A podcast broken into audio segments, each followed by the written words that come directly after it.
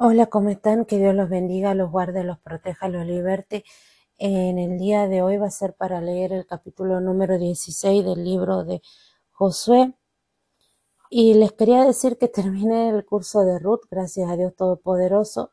Me costó, sí, porque tuve que, tuve que eh, leer Génesis, Deuteronomio, Levítico, Jueces, Ruth, eh, porque habla de la casa de Fares, habla de la casa eh, de Lea, de habla de Raquel, habla del periodo cíclico, en qué periodo de los jueces se encontraba en ese momento. El libro de Ruth es un pasaje o es un puente entre el libro de, este, de jueces y el de Samuel. Y la verdad que muy lindo, me costó, tenía que memorizar libros, versículos y soy mala memorizando, lamentablemente. Después del, del intento de suicidio me quedo, no, me cuesta muchísimo memorizar. Sí recuerdo que haber leído, pero me cuesta muchísimo memorizar. Y y la verdad que fue muy lindo, muy linda la experiencia, aprender el calendario judío, eh, aprender sobre la ley del levirato que se ve mucho, eh, la ley de la prosperidad, la ley del pariente redentor. Hermoso, hermoso el curso, así que gracias a Dios lo pasé, ahora estoy esperando poder hacer el de, el de, el de Esther, el Esther se divide en dos partes, para principiante y para avanzado. La verdad que en algún momento me gustaría hacer el curso de teología sistemática que lo da el, doctor Enuel Hernández. Y bueno, que ya sea la gloria de Dios Todopoderoso abriendo eh, las puertas para que pueda hacer ese curso. Cuando lleguemos al libro de Ruth les estaré comentando más, pero le voy avisando que bueno, y me, me gustaría que la verdad que si mujeres, damas, este, escuchan estos podcasts, busquen, lean y puedan acceder al curso. Si los varones tienen madres, hermanas, tía, les recomienden el curso de Ruth. Lo van a encontrar a través de doctor Enuel Hernández y la verdad que en este caso no es porque diga, ah, bueno, el, doctor me va a dar algo. No, es para que ustedes crezcan en la sana doctrina, para que puedan aprender, porque la verdad que eh, el poder es Dios, de Dios, la grandeza es de Dios, y todo se hace para la gloria y honra de su nombre. Absolutamente todo. Así que contenta, feliz, le estoy pidiendo a mi mamá que lo haga. Mi mamá, ustedes saben que ha perdido la vista. Es una persona que, eh, que no ve, le estoy diciendo que lo haga, que yo la voy a ayudar. Eh, la, voy a ayudar para que lo haga, para que lo tome el curso. Eh, me dijeron que sí, que va a estar como, como, como oyente. Y la verdad que, que no tenemos que poner impedimentos eh, para poder aprender la palabra de Dios, para poder crecer en el estudio de la palabra de Dios, en el conocimiento de la palabra de Dios. Padre Todopoderoso, Padre Misericordioso, Padre Eterno, en el poderoso nombre de nuestro Señor Jesucristo, te pido que seas tú, Señor, quitando toda barrera, Señor, todo impedimento, Señor. Señor, que así como detuviste, Señor, las aguas del río Jordán, Señor, así como tú la detuviste, Padre poderoso, para que pasara tu pueblo, Señor, hacia Jericó, y así como derribaste las murallas de Jericó, Padre celestial, y así como detuviste el sol y la luna, Señor, y cayó granizo en esta hora, Padre bendito, Padre poderoso, te pido que detengas, Señor, toda eh, toda cosa contraria al estudio de tu palabra, Señor, que los muros, Señor, que se levanten, Señor, para impedir el estudio de tu palabra, caigan, Señor, que en esta hora tú nos estés dando la victoria, como le diste la victoria, Señor, a tu pueblo de Israel en la lucha como Jai, con, contra el pueblo de Jai. Te pido que así, Señor, como tú fuiste expulsando, Señor, a los anaseos, como expulsaste a los jebuseos, como expulsaste, Señor, a los, a los cananeos, Señor, a los pueblos que vivían en la tierra prometida. Te pido que seas tú expulsando, Señor, echando fuera toda cosa contraria al estudio de tu palabra, que seas tú tomando el control absoluto, Señor, porque para ti es la gloria, la honra y el poder, Señor, por los siglos de los siglos. En esta hora, Señor, te entrego este momento, te entrego este estudio, Señor, para que podamos ser edificados en tu palabra, para que podamos ser edificados en tu amor. Y como dice tu palabra, Señor, y como nos enseña que tu palabra, la escritura, es lumbrera nuestros pies y que la palabra no se tiene que apartar de nosotros, ni a diestra, Señor, no se tiene que apartar y que tenemos que meditar en ella de día y de noche. En esta hora, Padre bendito, Padre poderoso, yo te lo pido para la gloria y honra de tu nombre. Amén y amén. El capítulo 16 dice, territorio de Efraín y de Manasés. Tocó en suerte a los hijos de José desde el Jordán de Jericó hasta las aguas de Jericó hacia el oriente, hacia el desierto que sube de Jericó por las montañas de Betel, y de Betel sale a luz y pasa a lo largo del territorio de los Arquita hasta Atarot y baja hacia el occidente al territorio de los Jefletitas hasta el límite de Bet Orón, la de abajo, y desde Geser y sale al mar. Recibieron pues su heredad los hijos de José, Manasés y Efraín. Y, y, en cuanto al territorio de los hijos de Efraín por su familia, el límite de su heredad al lado del oriente fue desde Atarot a dar hasta Bet Orón, la de arriba. Continúa el límite hasta el mar y hasta Mikmetat al norte y da vuelta hacia el oriente hasta Tanat Silo y de aquí pasa a Janoa y de Janoa desciende hasta Atarot, a Narat y toca Jericó y sale al Jordán y de Tapúa se vuelve hacia el mar al arroyo de Can y sale al mar. Esa es la heredad de la tribu de los hijos de Efraín por su familia. Hubo también ciudades que se apartaron para los hijos de Efraín en medio de la heredad de los hijos de Manasés, todas ciudades con sus aldeas, pero no arrojaron al cananeo que habitaban en Jezer. Antes quedó el cananeo en medio de Efraín hasta hoy y fue tributario. Bien, esto sería la lectura de la, de la palabra y ahora vamos a leer lo que eh, nos enseña la Biblia.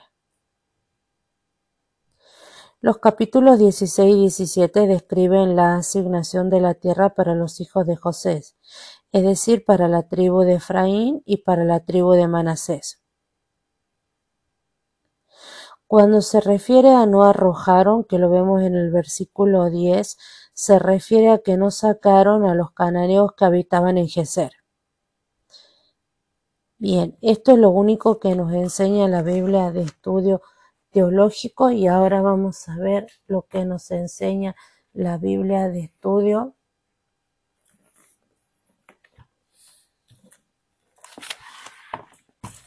de la apologética. Y dice así.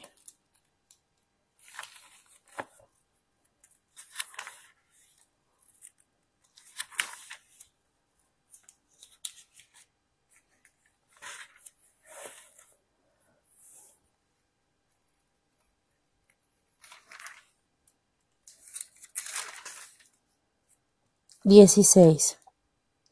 Esta sección detalla la heredad de los descendientes de José, incluye los límites del territorio, la heredad asignada a la tribu de Efraín y a la media tribu de Manasés, y el pedido de estas tribus de la tierra adicional.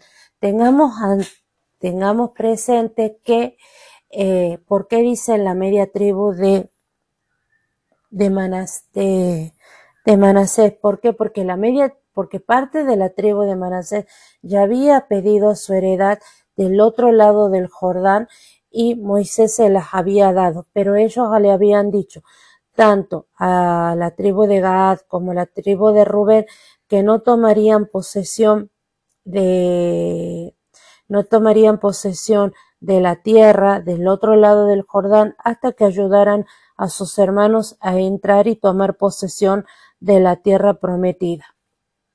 Bien, en este caso es la otra tribu, la mitad que restaba, en la que toma posesión, ¿sí?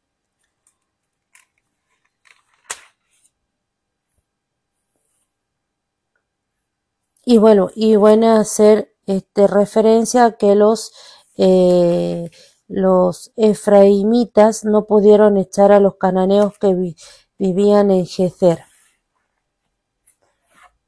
No es mucho lo que enseña la Biblia, enseña un poco más lo que es el comentario bíblico de Matthew Henry, que ya lo vamos a ver.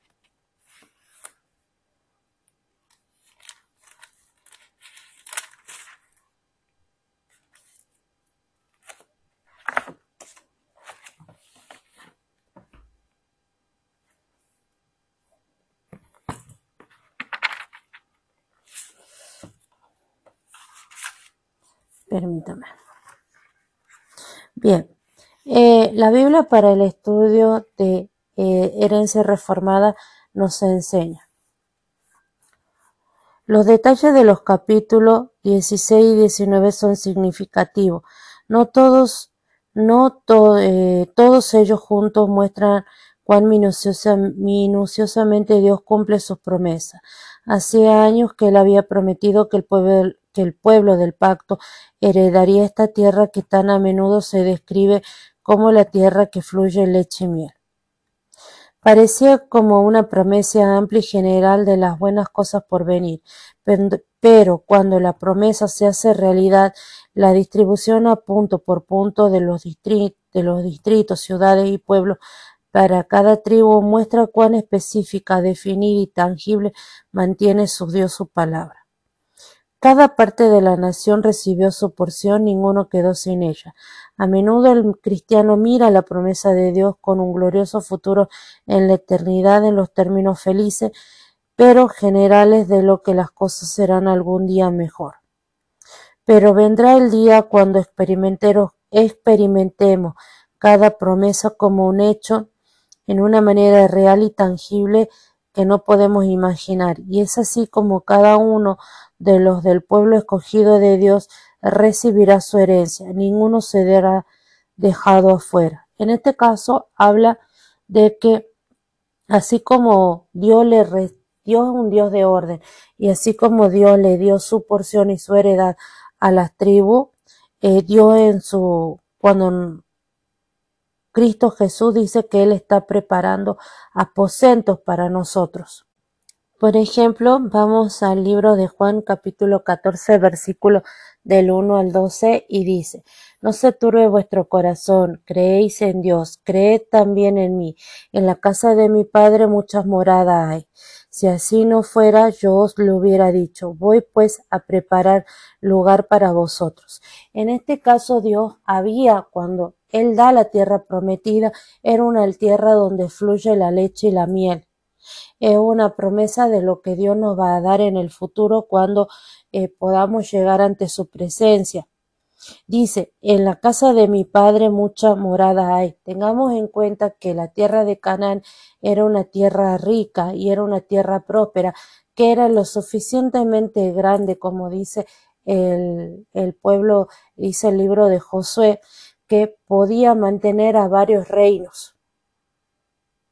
Podía mantener a varios reinos. Varios reinos podían, o varios pueblos, o varias tribus podían convivir en esa tierra porque era una tierra rica, era una tierra próspera, era una tierra donde fluye la leche y la miel. Y si lo vemos con la promesa que Dios nos hace, dice, no se turbe vuestro corazón, creéis en Dios, creed también en mí. En la casa de mi Padre muchas moradas hay.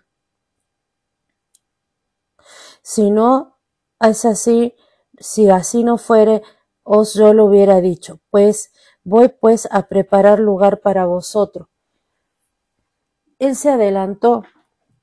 Cuando Él muere en la cruz del Calvario y entrega, entrega su alma, entrega su espíritu, y Él resucita el tercer día, Él va a preparar esa morada, Él va a preparar la entrada, nuestra entrada, va a preparar el camino para, para que nosotros podamos llegar a esa nueva Jerusalén, a esa tierra prometida que Dios nos tiene preparado. Es por eso que la Biblia nos enseña, y esto lo, la verdad que nunca lo había visto, nunca lo había tenido así presente, cuando dice yo soy el camino, la verdad y la vida. Nadie llega al Padre si no es a través del Hijo. Nosotros no podemos llegar a esa tierra prometida, no podemos llegar ante la presencia del Dios Altísimo si no es a través de Cristo Jesús. Cuando Él dice, en la casa de mi Padre muchas moradas hay, si así no fuere yo lo hubiera dicho, pues voy pues a preparar un lugar para nosotros. Como dice la Biblia de estudio Herencia Reformada cuando habla que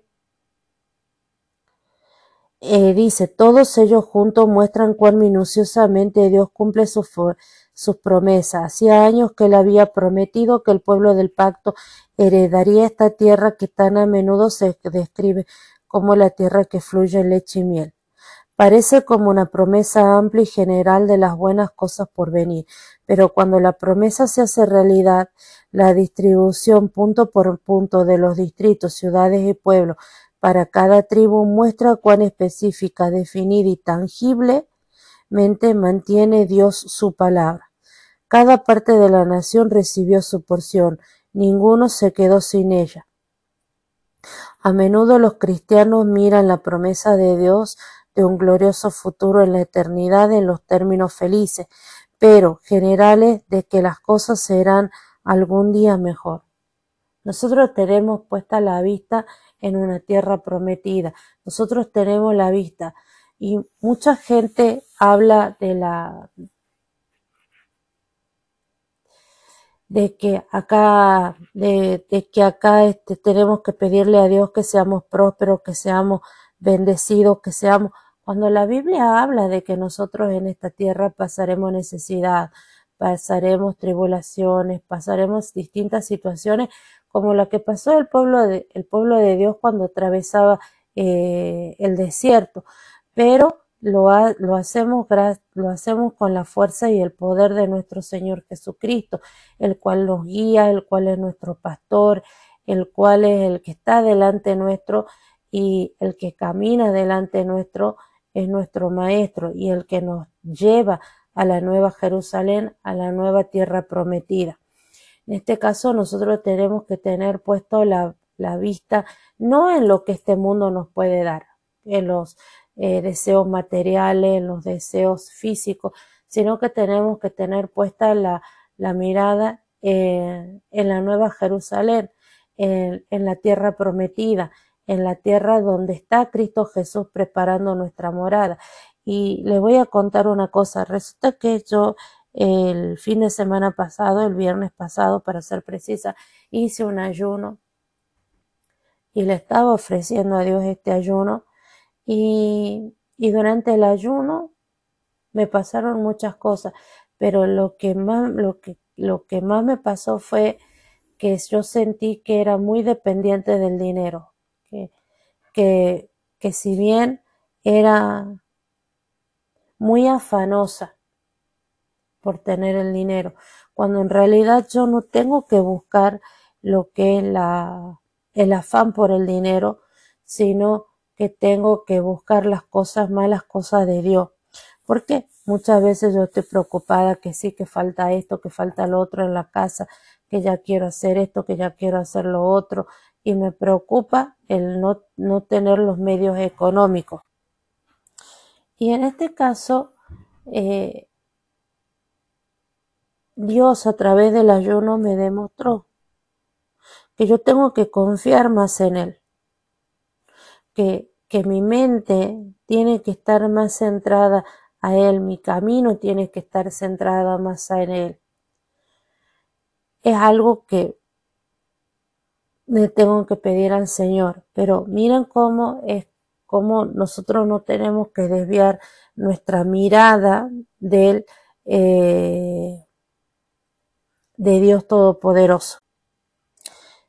El capítulo 16 del comentario bíblico de Matthew Henry nos enseña lo siguiente. En este capítulo hallamos las heredades que corresponden a las tribus de, de Efraín y Manasés, los hijos que eh, José, los hijos de José, quienes junto a Judá habían de tener los puestos de honor y por ello la primera y mejor porción al norte del país, así como Judá tenía la mejor porción en el sur. José era el hijo querido de Jacob por ser el mayor de los dos que le dio a luz su mujer preferida Raquel. Por eso la posteridad de José quedó muy favorecida en el reparto, pues les correspondió la heredad en el corazón mismo del país de Canaán. Por esto, por el este se extendía hasta el Jordán y por el oeste hasta el Mediterráneo. La fertilidad del suelo correspondía a las bendiciones pronunciadas por Jacob, y esto lo vemos en Génesis 49, versículo 25-26, y Moisés en Deuteronomio 33, versículo 13. Pero la porción de Efraín y Manasés no se describen con tanto detalle como lo de las otras tribus. Solo se mencionan sus fronteras pero no las ciudades.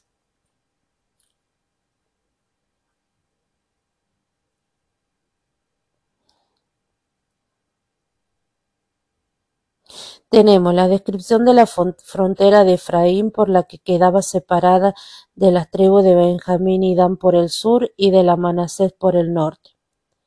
Y de este a oeste llegaba desde el Jordán hasta el mar Mediterráneo.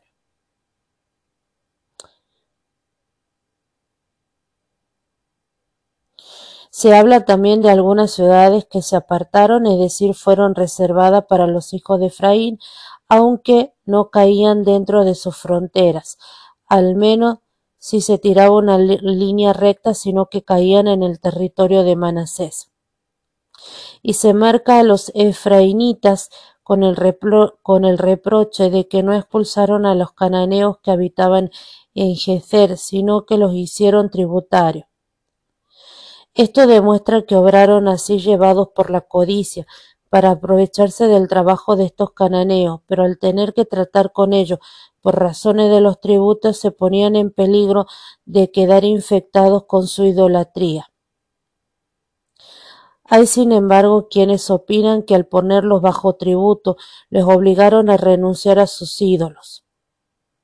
Tenemos Samaria edificado por Onri después del incendio de su palacio en Tirsa, esto está en Primera de Reyes versículo del 16 al 24. Perdón, versículo 16, no, capítulo 16, versículo 24. Estaba en esta tribu y fue por largo tiempo la capital del reino de las diez tribus del norte. No lejos de allí estaba Siquem, así como los montes Ebal y Jezerim, y Sicar cerca del pozo de Jacob, donde estuvo el Señor hablando con la samaritana se nos habla eh, repetida veces del monte de Efraín en el libro de los jueces y de una ciudad llamada Efraín. Es de suponer dentro de esta tribu a la que se retiró en cierta ocasión Jesús con sus discípulos y esto lo vemos en Juan capítulo 11 versículo 54. Todo el reino del norte, es decir, de las diez tribus, es llamado con frecuencia en los profetas, especialmente en Oseas, Efraín. Esta vendría a ser lo que es la, eh, la interpretación en base al comentario bíblico. Pero si tenemos presente, dice que ellos no echaron a, a los pueblos, a un pueblo de las tierras, sino que los tuvieron y los tuvieron como tributarios. En este caso tributario tenemos que paga un tributo o está obligado a pagarlo. Tal vez ellos le pagaban eh, esta tribu que dice que eran los habitantes de Geser, tal vez le pagaban una le pagaban un tributo, le pagaban algo para poder permanecer en el lugar. Y aquí vemos precisamente cómo se manifiesta lo que es la, la codicia y cómo tenemos que tener mucho cuidado con la codicia, que muchas veces la codicia nos puede alejar de los planes de Dios. Y es algo que yo lo he aprendido con el ayuno que estaba haciendo, ¿no? Que muchas veces como que me afano por el dinero y le pido al Señor que me ayude, que me ayude, porque en estos momentos como que le ayudo a mi mamá, le ayudo a mi hermano, le ayudo a mi sobrino. Entonces le pido al Señor que me ayude, le pido al Señor y la verdad que el Señor me ha venido dando y me ha venido ayudando a pagar deudas muy grandes. Y la verdad que yo, yo digo, no me va a alcanzar el dinero, porque la verdad que hago cuenta y no me va a alcanzar el dinero, porque no me va a alcanzar el dinero. No hay forma alguna de que me alcance el dinero. Sumo, resto, multiplico, todo, no me da la suma no me da. Y, y resulta que estoy afanosa, afanosa, porque digo yo, ¿de dónde voy a sacar el dinero? ¿De dónde voy a sacar el dinero para pagar esto? ¿Cómo voy a hacer para pagar esto? Y cuando se viene la época, el tiempo en el que tengo que pagar, sale la plata. ¿De dónde sale la plata? No lo sé. Sale la plata para pagar y sale la plata para pagar todas las deudas. En este caso yo le tengo que pedir al Señor eh, que me ayude, porque la verdad que en estos momentos el que me ayuda, aunque a veces soy temerosa, porque la verdad que dice que tenemos que echar fuera el temor, pero yo soy temerosa y yo la verdad que yo le digo que yo dependo de Cristo Jesús yo dependo de Cristo Jesús porque yo soy temerosa, tengo temor de que no poder cumplir con cosas, de no poder hacer esto, de no poder hacer lo otro. Y, y si no fuera por Dios Todopoderoso, no sé qué haría yo. No sé de dónde saldría la plata, no, no, o el dinero, no sé, porque a veces no alcanza. Y tenemos que ver que en este caso este pueblo eh, no expulsaron a los cananeos de la ciudad de Geser, sino que los hicieron tributarios. Los hicieron pagar un impuesto por permanecer o por vivir en esa ciudad. Empezaron a convivir y cuando ellos empezaron a convivir existía el peligro de que caigan en la idolatría y van en contra de la palabra de Dios de echar afuera todos los pueblos.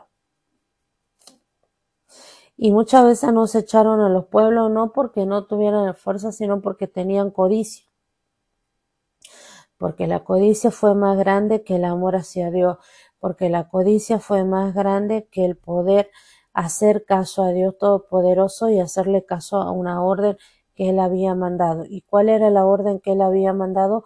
Que echaran fuera todos los pueblos. Y en este caso vemos cómo los efraimitas dejaron que un pueblo continuara pero que les pagara un tributo, es decir, que les diera plata por lo que ellos les permitían seguir viviendo en esa ciudad. La verdad que me sorprende mucho porque yo cuando empecé este capítulo digo, pero ¿de qué sirve que leamos la distribución de las tierras?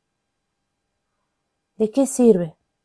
¿De qué me sirve saber qué ciudades le correspondieron, qué ciudades le, le correspondían a uno, qué ciudades le correspondían a lo otro. Y en realidad si lo vemos, esto tiene que ver con la palabra de Dios, que así como Dios le dio a cada pueblo y a cada tribu, le dio. Y, y hoy veo que hay una importancia en leer esto y entender, porque así como Dios le dio a cada tribu lo que, lo que le correspondía. Así Dios nos estará dando a cada uno las bendiciones, las promesas, todo lo que Él tiene para nuestras vidas, todo lo que Él tiene guardado para nosotros. Y por eso dice, Él va a preparar morada para nosotros. Él va a preparar el lugar donde nosotros iremos a estar. Y así cuando estemos delante de Él y cuando ya estemos en la Nueva Jerusalén, Él nos va a dar a cada uno lo que nos corresponde y va a estar con nosotros ahí. Qué lindo, ¿no? Qué lindo, la verdad que nunca le había prestado atención así, nunca, nunca lo había eh, entendido y ahora entiendo.